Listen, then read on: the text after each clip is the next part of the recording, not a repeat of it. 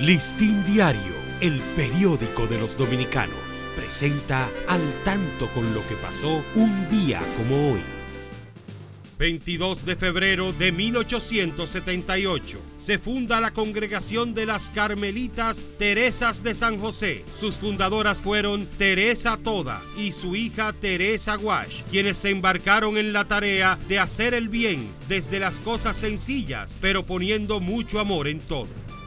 1732 nace George Washington. Se celebra como un día de fiesta oficial en el tercer lunes de febrero. Listín Diario, el periódico de los dominicanos, presentó al tanto con lo que pasó un día como hoy.